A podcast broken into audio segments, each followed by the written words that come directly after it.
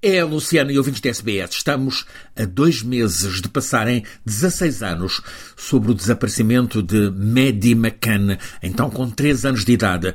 Desaparecimento do quarto onde estava, num apartamento de férias, na Praia da Luz, no Algarve, o sul de Portugal. Ela desapareceu enquanto os pais jantavam com amigos num restaurante ao lado da piscina, mesmo ao lado da casa que tinham alugado. E passado este tempo, o mistério continua absoluto. Uma experiente inspetora da Polícia Judiciária Portuguesa admite à SBS Portuguese que este é um caso muito estranho, porque tanto tempo depois continua a não haver qualquer indício forte do que terá de facto acontecido. Há suspeitas, muitas. A hipótese ponderada como a mais forte é de que Maddie terá sido morta, provavelmente logo naquela noite de 3 de maio em que foi raptada, morta depois de, apesar de criança, ter sido sexualmente abusada. Mas o facto de não haver vestígios do corpo baixa a probabilidade desta hipótese. A Terra em volta da Praia da Luz foi muito revolvida e nunca foi encontrado qualquer sinal. Ao mesmo tempo, o mar ali faz sempre devolver à costa o que é tirado à água, sem aparecimento do corpo, todas as hipóteses têm de continuar em aberto. Esta experimentada inspetora que já referi e com quem falei conhece bem este caso, partilha o ponto de vista dominante na polícia portuguesa. Quem raptou a menina do apartamento onde estava a dormir foi o alemão Christian Bruckner, 45 anos, que continua a ser o foco de investigação das polícias tanto de Portugal como da Alemanha e do Reino Unido. Atualmente, este alemão, Christian Bruckner, cumpre numa cadeia alemã uma pena de prisão de sete anos por uma violação de uma mulher em 2005, antes ainda do desaparecimento de Média. Ele tem várias condenações anteriores, inclusive por abuso sexual de crianças, crianças com idade entre os 3 e os 10 anos.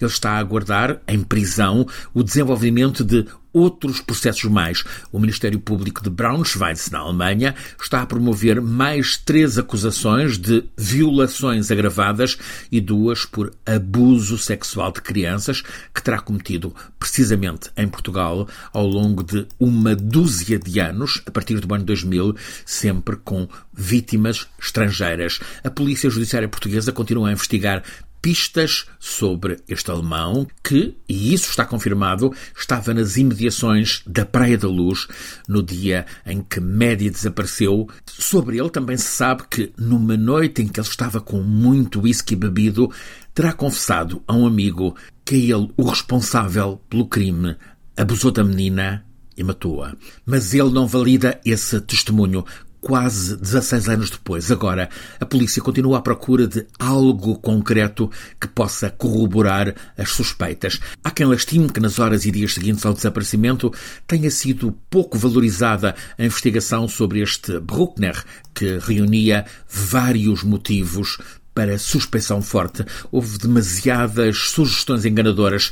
Lamenta-se que tenha havido demasiado espetáculo vamos dizer, cinematográfico na investigação e encenações sem consistência razoável, como, por exemplo, a pretensão de alguns dos investigadores portugueses de acusarem os pais de Medi. Houve demasiado tempo e meios gastos em pistas sem sentido. Agora surgiu Julia Vandelt, uma jovem polaca, 21 anos de idade, ganhou notoriedade nestes últimos dias por propagar que acredita ser ela Medi McCann, aos 21 anos. Esta Júlia já conseguiu reunir 1 milhão e 100 mil seguidores na rede social Instagram. No sítio I am Madeleine McCann, eu sou a Maddie McCann, desde que afirmou ser a menina desaparecida na Praia da Luz, em 2007. Júlia tem publicado várias fotografias, também vídeos, onde tenta mostrar aos seguidores as semelhanças que tem com Maddie. Segundo Julia, a conta de Instagram serve para conseguir chamar a atenção de Kate e Jerry McCann, os pais de Maddie, uma vez que, diz ela, as autoridades policiais britânicas, polacas, alemãs a têm ignorado. Pode parecer que estão de facto a ignorá-la, mas é seguro que estão a investigá-la. Há mesmo pesquisas sobre o perfil de personalidade desta jovem que na adolescência já esteve sob cuidados de saúde mental. Ela está em litígio intenso com a família que acusa de fazer parte de um plano de rapto. Um dos jornais mais populares em Portugal, o Correio da Manhã, campeão de vendas, enviou ao encontro dessa jovem a principal repórter de investigação criminal no jornal. Ela apurou que uma equipa de investigadores alemães já esteve com a mãe da jovem para questionar sobre a infância, que sabe ser complexa, de Júlia.